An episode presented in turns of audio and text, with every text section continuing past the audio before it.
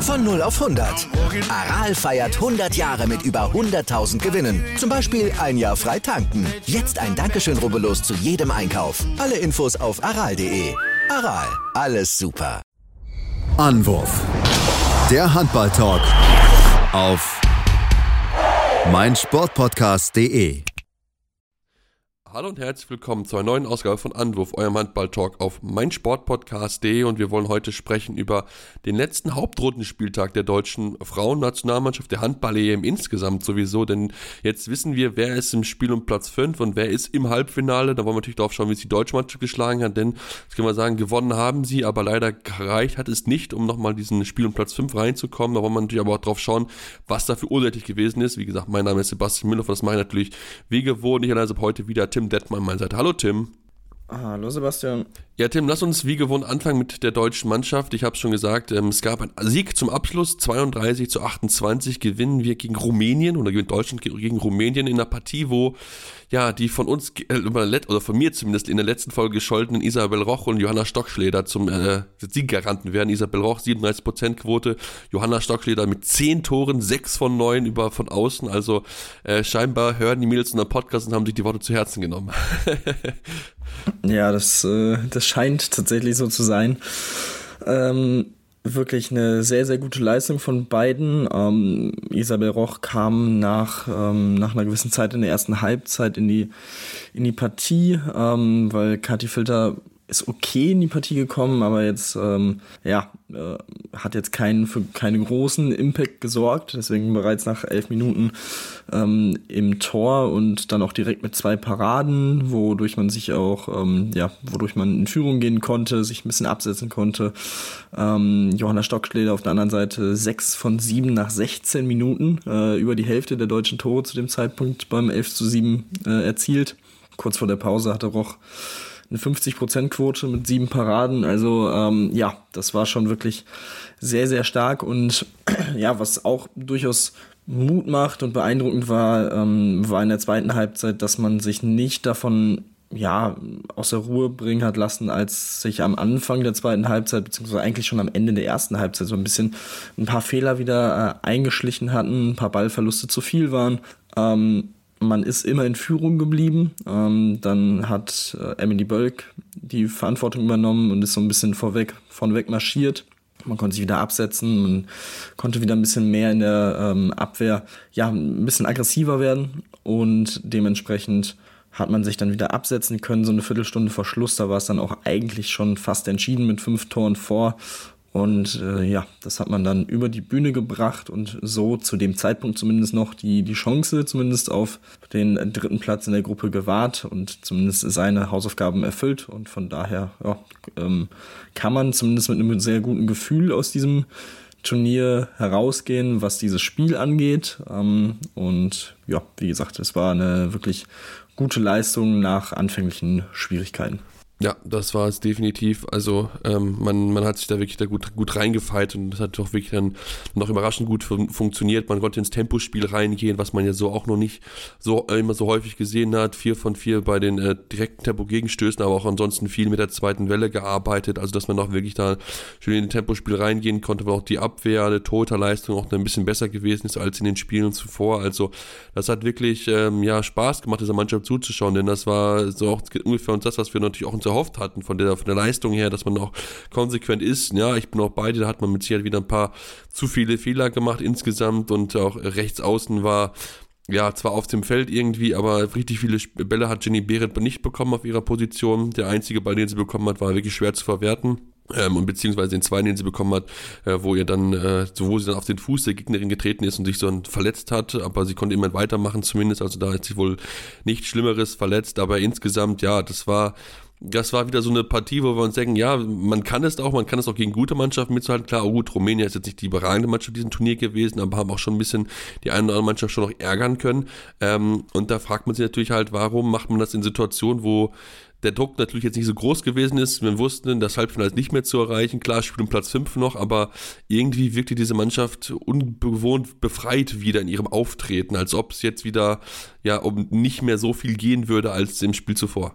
Ja, das kann man durchaus so, so empfinden. Ähm, ich weiß nicht, woran es liegt. Es ist, ähm, es ist in dem Spiel schon so gewesen, dass man, wie gesagt, am Anfang finde ich schon so ein bisschen das Gefühl wieder hatte, okay, hier geht es schon noch um etwas und ähm, man fängt so ein bisschen wackelig an, aber irgendwie hat sich das Ganze dann entwickelt, vielleicht aus dem Mute der Verzweiflung, dass man gesagt hat, ja, okay, irgendwie, ähm, ja, viel verlieren können wir hier auch nicht mehr.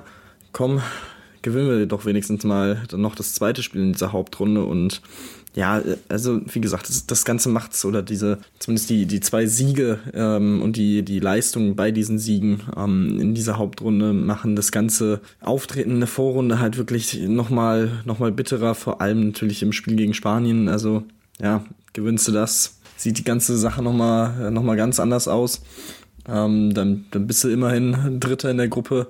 Ja, so, so muss man sich jetzt mit dem vierten Platz äh, zufrieden geben ich weiß nicht. Ich weiß echt nicht, woran, woran es dann liegt, dass diese Mannschaft einfach so schwankend ist, auch eben was, was solche Spiele angeht. Und ähm, ja, man hat anders als im Testspiel zum Beispiel die, ähm, die Achse Pintea-Neagu relativ gut unter Kontrolle gehabt. Das war wirklich auch sehr, sehr gut. Das war ein Schlüssel ähm, zum Erfolg. Das muss man auch noch äh, herausheben. Und ähm, von daher, ja, kann ich leider auch nicht, nicht genau sagen, warum, warum es jetzt in dem Spiel wieder gut funktioniert hat. Die Abwehrstand, natürlich hängt es auch so ein bisschen damit zusammen, dass man dann auch eine teure Leistung hat, die ähm, auf jeden Fall mehr als solide war, die wirklich sehr, sehr gut war, ähm, was in diesem Turnier eben auch ein bisschen zu selten da war, zumindest was halt die, Quote angeht. Ähm, ja, deswegen, da kam dann, da kam dann einiges, äh, einiges zusammen. Ja, genau, da kam einiges zusammen und das hat dann dafür gesorgt, dass man halt sich, wie gesagt, jetzt diesen, diesen Sieg holen könnte. Ähm, Tim, dann lasst uns natürlich jetzt mit dem Ausscheiden der deutschen Mannschaft, das können wir schon mal verraten, denn durch den Sieg der Niederlande kann, ist Deutschland nicht der Dritter gewonnen in der Gruppe, sondern nur Platz 4. Lass uns dann doch vielleicht dann so ein, so ein allgemeines äh, Abschlussfazit ziehen von der deutschen Mannschaft. Ähm, ich meine, wir haben ja schon wie immer wieder ein bisschen auch erwähnt gehabt, auch in diesem, in diesem Turnierverlauf, dass wir eigentlich uns mehr erwartet haben, dass die deutsche Mannschaft doch schon unter ihre Möglichkeiten geblieben ist. Was kann die Mannschaft daraus lernen? Was, was muss sich verbessern, damit es dann auch dann wirklich dann knapper wird im Kampf um den ähm, Halbfinaleinzug und natürlich dann auch mit der Olympia-Qualifikation, dass ja das große Ziel ist 2024? Naja gut, äh, ein Thema ist natürlich die Konstanz über 60 Minuten. Das, was man auch schon vor dem Turnier ähm, wusste, dass das eben nicht der Fall ist bei dem Team. Dass man ähm, ja die Leistung, die man eben auch bringen kann, siehe eben dieses Spiel, siehe das Spiel gegen die Niederländerin, dass man das auf die Platte bringt. Ähm, wie gesagt, ja, dass man äh, vom Kopf her vielleicht nochmal ein bisschen, ein bisschen freier wird, dass man konsequent das Tempo geht, weil auch das hat man gesehen, wenn sie konsequent dieses Tempospiel durchbringen, ähm, dann ist diese Mannschaft schon auch durchaus schwer zu schlagen. Und ähm, das, das waren einige Aktionen dabei, auch in der zweiten Halbzeit, wo ähm, der Ball auf Außen war und ähm, die Spielerin versucht hat, irgendwie über Xenia Smits in Richtung äh, Mittelspielerin den Ball zu bringen. Den Ball, der Ball wird abgeblockt von Smits. Bölk nimmt ihn auf und macht einen absoluten Expresspass in Richtung Greisels, der wirklich, also äh, wäre da eine Messung dran gewesen, der wäre wahrscheinlich ähnlich hart wie ein Torwurf gewesen. Den pflückt Greisels runter und äh, vollendet per Tempo Gegenstoß. Solche Dinger ähm, funktionieren eben nur, wenn die Abwehr gut steht, wenn du da ein Vertrauen rein, drin hast und wie gesagt, dann kann dieses Tempospiel funktionieren und dann kann man auch ähm, gegen eben diese größeren Nationen, gegen die Top-Nationen vielleicht mal mithalten. Und was natürlich ein Riesenfaktor war bei diesem Turnier auch wieder, die Ballverluste. Die Ballverluste, die, die ähm, viel zu häufig waren. Ähm, eigentlich gefühlt in jedem Spiel zweistellig und das ist dann, das, dann geht es eben auch gegen Teams ähm, wie no disrespect, aber wie zum Beispiel eben gegen Polen, wird es dann auf einmal knapp, weil man eben den, den, den Gegner wieder reinholt ins Spiel oder ähm, quasi sich nicht richtig absetzen kann. Ähm, ja, wie gesagt, und das sind so, so große Punkte, in denen man auf jeden Fall arbeiten muss, die man teilweise auch durch Training abstellen kann, aber viel liegt, finde ich, halt auch im, im mentalen Bereich, dass du da irgendwie freier bist, ähm, als, als, als es so den Eindruck zumindest äh, erweckt, vor allem eben in Spielen, um die, in denen es um etwas geht.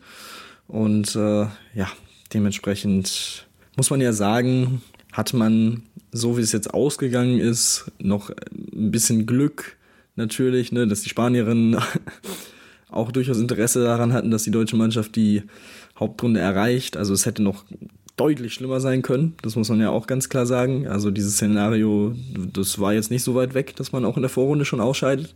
Ich finde, man hat sich in der Hauptrunde dadurch wieder ein bisschen rehabilitiert durch diese zwei Siege gegen wirklich gute Gegner und ja, hatte dann eben ein wenig Pech auch, äh, was dann die restlichen Ergebnisse angeht. Ähm, aber wie gesagt, ähm, irgendwie so, so ein Auf und Ab, wie, wie man es irgendwie gewohnt ist von der, von der Mannschaft leider.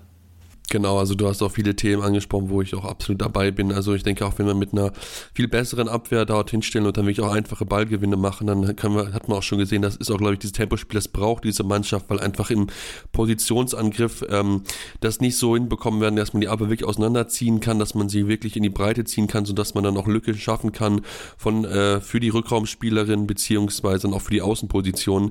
Ich denke, da muss auf jeden Fall noch ein bisschen, ein bisschen daran gearbeitet werden, dass man das häufiger macht, dass man auch im Positionsangriff schon noch den, den nächsten Schritt macht, dass halt nicht alles irgendwie nur auf Emily Bölk und Alina Grasels mit Einzelaktionen lasst, sondern dass man da quasi in der Gesamtheit dann viel besser Lösungen findet, dass man das einfach besser hinbekommt, Kreisläuferin frei zu spielen, außen frei zu spielen und dass die dann auch ihre Chancen nutzen. Das ist auch ganz, ganz wichtig. Ich denke auch, dass da viel noch im mentalen Bereich einfach Luft ist nach oben, dass man noch einfach, ja, dann auch in diesen Drucksituationen damit auch umgehen kann. Also wir haben es ja jetzt besprochen gehabt bei dem Spanien-Spiel, wo die Spanierinnen gesagt haben, ja, wir haben Bock auf solche Spiele und manchmal hat meine deutsche Mannschaft so das Gefühl, ah, jetzt wird's knapp, jetzt denken wir ein bisschen, da denken sie ein bisschen zu viel nach und ich glaube, da müssen müssen wir arbeiten und da muss das Team arbeiten, dass sie halt dann ruhig bleiben, äh, ab, äh, wirklich abgezockt bleiben, um dann auch in diesen Situationen einfach dann natürlich möglichst erfolgreich zu sein. Und ich glaube, da muss man noch ein bisschen dran ziehen. Insgesamt müssen natürlich auch die Spielerinnen gucken, dass sie noch möglichst ihre Topleistung abrufen, natürlich auch bei den Turnieren. Wir haben es auch angesprochen, dass einige Spielerinnen nicht auf dem Niveau, das man normalerweise von ihnen gewohnt ist, äh, gespielt haben. Ähm, Isabel Roch beispielsweise, die jetzt ein gutes Spiel hatte, aber ansonsten eher so ein, äh, ein, Turnier, was eher zum Vergessen gewesen ist. Also von daher für sie gut, dass sie nochmal so einen persönlichen Abschluss hatte, ähnlich wie auch Johanna Stockschlitter, die auch so ein Auf und Ab hatte auf links außen. Insgesamt sowieso die Außenposition noch mit Sicherheit da, auch noch mit einigem Luft nach oben und natürlich sollte auch geschaut werden, dass natürlich dann noch ein bisschen ja, die Last von Emily Bölk, Alina Greisels und dann natürlich auch von Zinja Smith so ein bisschen runtergeht, weil ich mal so gefühlt, wenn die drei nicht auf der Platte stehen, dann wird es bei der deutschen Mannschaft dann doch schon ganz schön knapp hinten raus. Also von daher, ähm, ja, schauen wir mal, wie es sich weitergeht, wie es für die deutsche Mannschaft dann in den nächsten Turnieren laufen wird, was dann noch Markus Gaugisch dann noch weitermachen wird in, äh, mit seiner Mannschaft, was er dann noch für Ideen hat, um diese Team, das Team weiterzuentwickeln, dass man dann auch wirklich die Qualifikation für das Olympische Turnier 2024 in Paris schaffen kann. Wir machen jetzt eine kurze Pause, kommen dann zurück und sprechen natürlich dann noch über die Ergebnisse von der, äh, ja, von gestern, von den vergangenen Partien, denn da gab es noch einige Überraschungen, da wollen wir drüber reden. Hier bei Andorf, eurem Handball-Talk.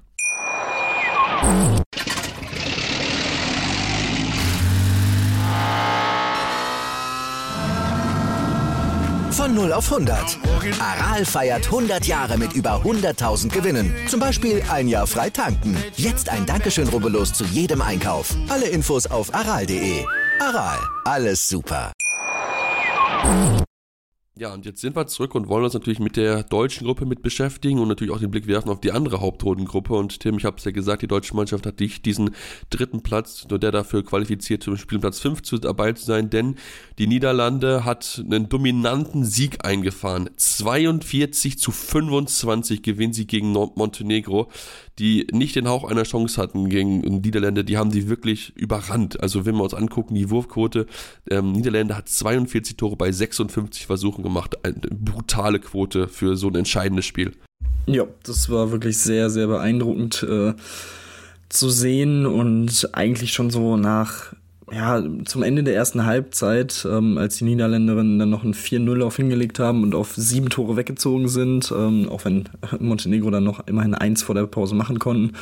Aber ja, da war es schon so, okay, das, das werden die sich nicht nehmen lassen und da wird Montenegro auch nicht die Körner nochmal aufbringen können, äh, vielleicht auch nicht wollen. Ähm, dass man ja da nochmal zurückkommt, sich zurückfightet, ähm, muss ja wie gesagt auch im Hintergrund haben oder im Hinterkopf haben, dass man äh, einen Tag vorher dieses äh, sehr enge Spiel auch gegen Rumänien hatte, was man gewinnen konnte und dementsprechend, ja, die deutliche Niederlage für Montenegro und andersrum und natürlich der deutliche Sieg für die Niederländerin, dass äh, der sie in dieses Spiel um Platz 5 bringt. Ähm, bei Montenegro auch eine Spielerin, die gefehlt hat mit Milena Rajcevic, ähm, die Spielmacherin, die sich im äh, Spiel gegen Rumänien verletzt hat und jetzt auch nicht dabei war.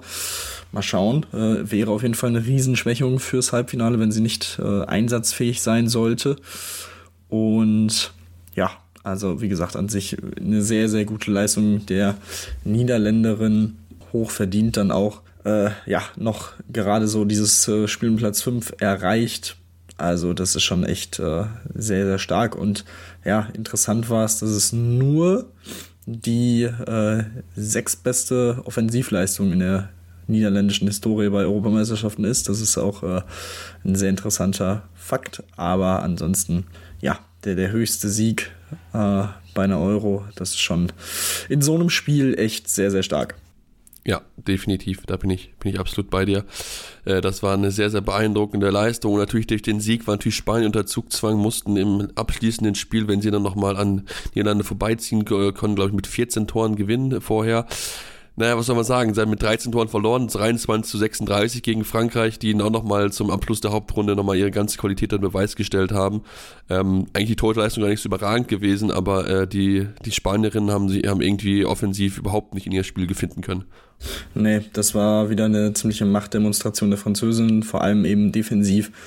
Wieder nur 23 Gegentore, 9 Gegentore zur Pause. Ähm, man muss dazu sagen, die äh, Französinnen haben ihre quasi, ja, nicht komplette Startformation, aber ja, schon einige Spielerinnen auch ähm, geschont. Pauletta Fopard, Laura Flips, äh, Cleopatra Dalot waren alle auf der Tribüne. Äh, Grace Sadi, Beatrice Edwige ähm, waren viel auf der Bank während dieses äh, Spiels und trotzdem gelingt es ihnen, diesen ähm, Sieg, diesen hohen Sieg einzufahren. Ähm, sechstes Spiel in Folge jetzt gewonnen. Ähm, also das ist schon auch wirklich ein Zeichen dafür, wie tief und wie breit besetzt dieser Kader einfach ist. Und ja, das ist schon echt auch das, wie Frankreich hier durch dieses Turnier pflügt, ist auch schon durchaus ähm, beeindruckend. Ähm, das muss man, muss man schon ganz klar so sagen. Ähm, ja, wie gesagt, alles gewonnen bisher. Dann vor allem diese, diese Hauptrunde plus 8, plus 8, plus 13. Also gegen Rumänien noch in der Vorrunde mit plus 14. Also das ist schon echt, das sind schon Zahlen, da wird äh, wahrscheinlich den Gegnern im Halbfinale Angst und Bange, aber ich sag mal so, der, Geg der Gegner, auf den man trifft, ist jetzt eigentlich auch nicht so schlecht. Also das könnte äh, wirklich ein sehr, sehr spannendes Ding werden und man könnte echt ein bisschen Pech haben, dass, äh, ja, dass man im Halbfinale auf eben ja, eine sehr, sehr gute Nation trifft. Gut, dass du es noch nicht gesagt hast, dass ich zumindest mein Leasing noch behalten kann. Ja, auf jeden Fall noch kurz gucken. Tordifferenz plus 45. Es zeigt schon, wie, wie richtig, richtig gut man ist und auch von der Defensive das einzige Team, was unter 110 Tore kassiert hat. 108 sind es nur und das nächstbeste Team ist 124. Also das zeigt natürlich, wie stark die Defensive der Französinnen ist und äh, ja, du hast es angekündigt, es gibt ein sehr überraschendes Match im Halbfinale. Ähm, damit hätten wir, glaube ich, alle nicht erwartet, denn Norwegen hat überraschenderweise das letzte Gruppenspiel verloren gegen Dänemark 29 zu 31 und damit zieht Dänemark noch an Norwegen vorbei. Ja, und jetzt haben haben wir das äh, Rematch des WM-Finales im Halbfinale, Tim. Das ist natürlich eine enorm brisante Partie, ähm, aber wir haben, glaube ich, alle nicht damit gerechnet, dass Norwegen gegen Dänemark Punkte lässt. Nee, äh, in der Tat äh, hatte ich das nicht erwartet. Ähm, es war auch ein sehr, sehr enges Spiel, aber die Dänen konnten in der, oder von der 47. bis zur 52. einen kleinen ähm, Drei-Tore-Vorsprung sich herausarbeiten und das war dann eben der der Vorsprung, den die Norwegerinnen nicht mehr aufholen konnten und nicht mehr ähm, umdrehen konnten vor allem. Und ähm, ja, auch von Beginn an eigentlich sehr eng. Dann gab es einen 4-0-Lauf von, von Dänemark, die erste Drei-Tore-Führung in der 10. Minute. Von da an eigentlich keine Mannschaft, die wirklich groß sich absetzen konnte. Also es war schon echt ein sehr, wie gesagt, ein sehr enges Spiel und ähm, ja, dementsprechend am Ende die Dänen mit ein bisschen mehr, ähm, ja, mit, mit einer etwas besseren Leistung. Deswegen hier mit diesem zwei Tore Sieg und ähm, ja, Torhüter nahezu ausgeglichen. Ähm, Sandra Toft 12 Paraden bei, für 31 Prozent, ähm, Lunde 11 Paraden, 31 Prozent. Solberg auch nochmal zwei Paraden für 25 Prozent. Also ja, das war, wie gesagt, das zeigt, wie ausgeglichen dieses Spiel war und für, für Dänemark, also ja, so wie Montenegro aussah, sieht das äh, mit, der, mit der Chance auf eine, eine Medaille nach langer, langer Zeit nicht so schlecht aus, indem man jetzt eben den Französinnen aus dem Weg geht. Und ja, wie gesagt, das zweite Halbfinale Norwegen gegen Frankreich. Ich finde es immer schwierig, sowas, so, so Sachen zu sagen wie, es ist so ein vorweggenommenes Finale, aber es war ja schon irgendwie ein Finale, wenn man so auch auf die Konstellation des letzten Spieltags guckt und so wie das Turnier bisher gelaufen ist, wo man gesagt hat, ja, es wird es wahrscheinlich. Und ja, jetzt, jetzt sehen wir es im Halbfinale. Und das ich bin da sehr, sehr gespannt drauf. Das, das kann, es ist, glaube ich, schon ein 50-50-Ding, weil Norwegen eben bis zu diesem Spiel auch sehr gut in dieses oder durch dieses Turnier auch gegangen ist. Ähm, ja, ähm, vielleicht aber auch Frankreich einen Ticken äh, favorisiert. Wie gesagt, Norwegen nicht ganz so deutlich in der, ähm, in der Hauptrunde gewesen. Zweimal oder beziehungsweise einmal mit zwei Toren gewonnen gegen Schweden, einmal mit drei Toren gewonnen gegen Slowenien und jetzt eben diese Niederlage. Ja, vielleicht, vielleicht ist es wirklich äh, ja, wieder das äh, Jahr der Französinnen und ähm, ich bin da, also es wird ein, ich glaube, das wird ein sehr, sehr spannendes Spiel. Oh ja, das wird's definitiv. Also es ist, wie gesagt, es fühlt sich schon so ein bisschen wie so ein vorweggenommenes Finale an, aber ich denke trotzdem, das werden auf jeden Fall, äh, wird eine spannende Partie werden zwischen den beiden. Ich denke auch, dass vielleicht, wenn Montenegro sich ein bisschen fängt, dass man da vielleicht auch noch mal ein bisschen was erwarten kann in Dänemark, auch wenn sie jetzt aktuell sehr, sehr gut aussehen, haben ja zu Beginn auch schon so ein bisschen geschwächelt. Schauen wir mal, wie das ausgehen wird. Ja, lassen wir dann auf das Spiel um Platz 3 zu sprechen kommen. Das sollte ja, hätte ja noch so ein, eventuell so ein äh, drei, Dreier-Vergleich äh, kommen können mit Dänemark, Schweden, Slowenien. Und naja, dadurch, dass Slowenien schon die erste Partie verloren hatte mit 25 zu 29, war es eigentlich schon quasi klar, dass Schweden nur diesen dritten Platz sich maximal sichern konnte. Und genau das haben sie auch geschafft, haben mit 31 zu 27 gegen Kroatien gewonnen, Tim und spielen somit jetzt in diesem Spiel um Platz 5 gegen äh, eben die Niederländerin und haben damit eine gute Möglichkeit, schon mal so den ersten Schritt oder einen möglicherweise wichtigen Schritt Richtung Olympia-Qualifikation zu machen. Aber in der Partie war Schweden eigentlich die dominante Mannschaft, wie man es nicht erwartet hatte. Ja, das, da, da würde ich auf jeden Fall mitgehen. Schweden, mm, ja, mittler, also, beziehungsweise am Ende der, der Partie ist es ein bisschen enger noch ausgegangen. Zur Pause lagen sie schon mit 17 zu 11 vorne gegen Kroatien. Ähm, ja, haben es dann am Ende eigentlich ganz gut gemanagt. Ähm, war jetzt, glaube ich, nicht so, dass, dass Kroatien wirklich noch eine realistische Chance hatte, am Ende des Spiels wirklich nochmal ranzukommen. Ähm, aber ja, wie gesagt, deswegen alles in einem souveräner Sieg in diesem Spiel, wo man halt eben schon wusste, okay, man muss, äh, man, man ist eigentlich schon so durch, äh, wie es ist, eben weil man ja auch das Spiel gegen Slowenien schon gewonnen hatte. Ähm, ähm, beziehungsweise hatte dann natürlich noch im Hinterkopf, okay, vielleicht gibt es dann eben einen Dreiervergleich um Platz 3, wenn man dieses Spiel hier verliert. Also es war schon wichtig, das zu gewinnen. Haben sie gemacht und ja, auch das Spiel, äh, Niederlande gegen Schweden, klingt auf jeden Fall nicht so schlecht äh, für ein Spiel um Platz 5. Ich glaube, das könnte auch sehr, sehr gut werden. Ähm, ist dann ja auch schon am Freitag ähm, vor den Halbfinals und damit auf jeden Fall äh, auch da wieder ein sehr, sehr schöner langer äh, Handballtag, der wartet und ähm, so ein bisschen Appetit machen soll auf, das, das auf die Halbfinalspiele. Und ähm, ja, ansonsten schon überraschend, dass Slowenien ähm, das Spiel gegen Ungarn nicht gewinnt, so wie Ungarn bisher auch aufgetreten ist. War ja der erste Sieg für Ungarn, ähm, in der Hauptrunde zumindest. Die ersten Punkte, ähm, durch die man sich jetzt auch nochmal äh, ja, ein bisschen ja auch rehabilitieren konnte für dieses Turnier, das jetzt nicht so gut gelaufen ist mit dem Sieg gegen die Schweiz, aber von da an eben nur Niederlagen und ja, das war glaube ich auch ganz gut für die Ungarin, ähm, dass man sich hier durchsetzen konnte. Ein gutes Spiel gemacht war in der zweiten Halbzeit. Katrin Kläuber wieder überragend mit neun Toren, äh, drei Assists ist davor weggegangen und äh, ja, definitiv bitter für Slowenien, aber ich sag mal so, dadurch, dass eben Schweden ja auch äh, gewinnen konnte. Ähm, ja, hätte es jetzt auch nicht viel gebracht, hätte man das Ding gewonnen. Man wäre so oder so Vierter gewesen. Also von daher, gut, so ist das nun mal.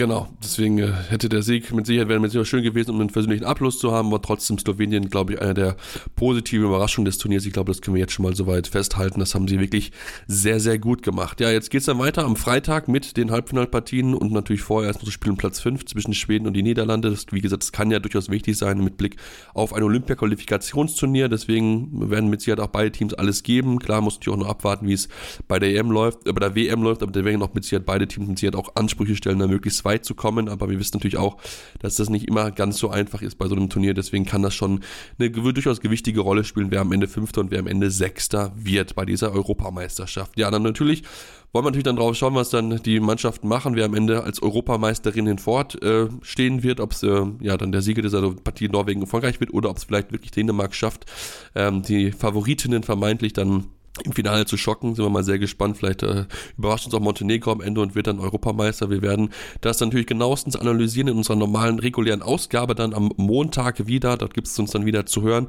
Ähm, dort äh, ja, werden wir das nochmal analysieren, wie das mit ihnen ausgegangen sind, wer sich am Ende diesen Titel geholt hat. Natürlich auch den Blick werfen auf die neueste Entwicklung der Herren, denn dort auch gab es ja jetzt am gestrigen Mittwoch natürlich auch einige interessante Partien, nachdem wir natürlich dann drauf schauen werden, wie sich die Kieler geschlagen haben in Erlangen beziehungsweise der SC Magdeburg äh, sich geschlagen hat beim TVP Stuttgart, kann man schon mal sagen, das war durchaus überraschend über den Spielverlauf gesehen, wie es am Ende doch ausgegangen ist. Und ähm, ja, bis dahin könnt ihr es auf jeden Fall folgen auf dem Podcatcher eurer Wahl, damit ihr natürlich auch die nächste Folge auf jeden Fall mitbekommt. Bei Spotify und iTunes habt ihr zudem die Möglichkeit, uns fünf Sterne zu geben.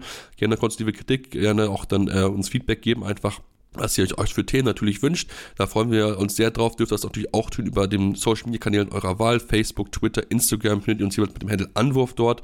Und dort könnt ihr natürlich uns auch schreiben, euer Feedback geben, uns natürlich auch gerne Tipps äh, geben, was ihr gerne mal hören wollt. Und dann, ja, hören wir uns dann am Montag wieder hier bei Anwurf, eurem Handball-Talk.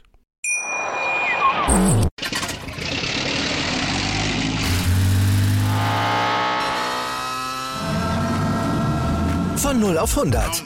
Aral feiert 100 Jahre mit über 100.000 Gewinnen. Zum Beispiel ein Jahr frei tanken. Jetzt ein Dankeschön, rubbellos zu jedem Einkauf. Alle Infos auf aral.de. Aral, alles super. Anwurf. Der Handball-Talk auf meinsportpodcast.de.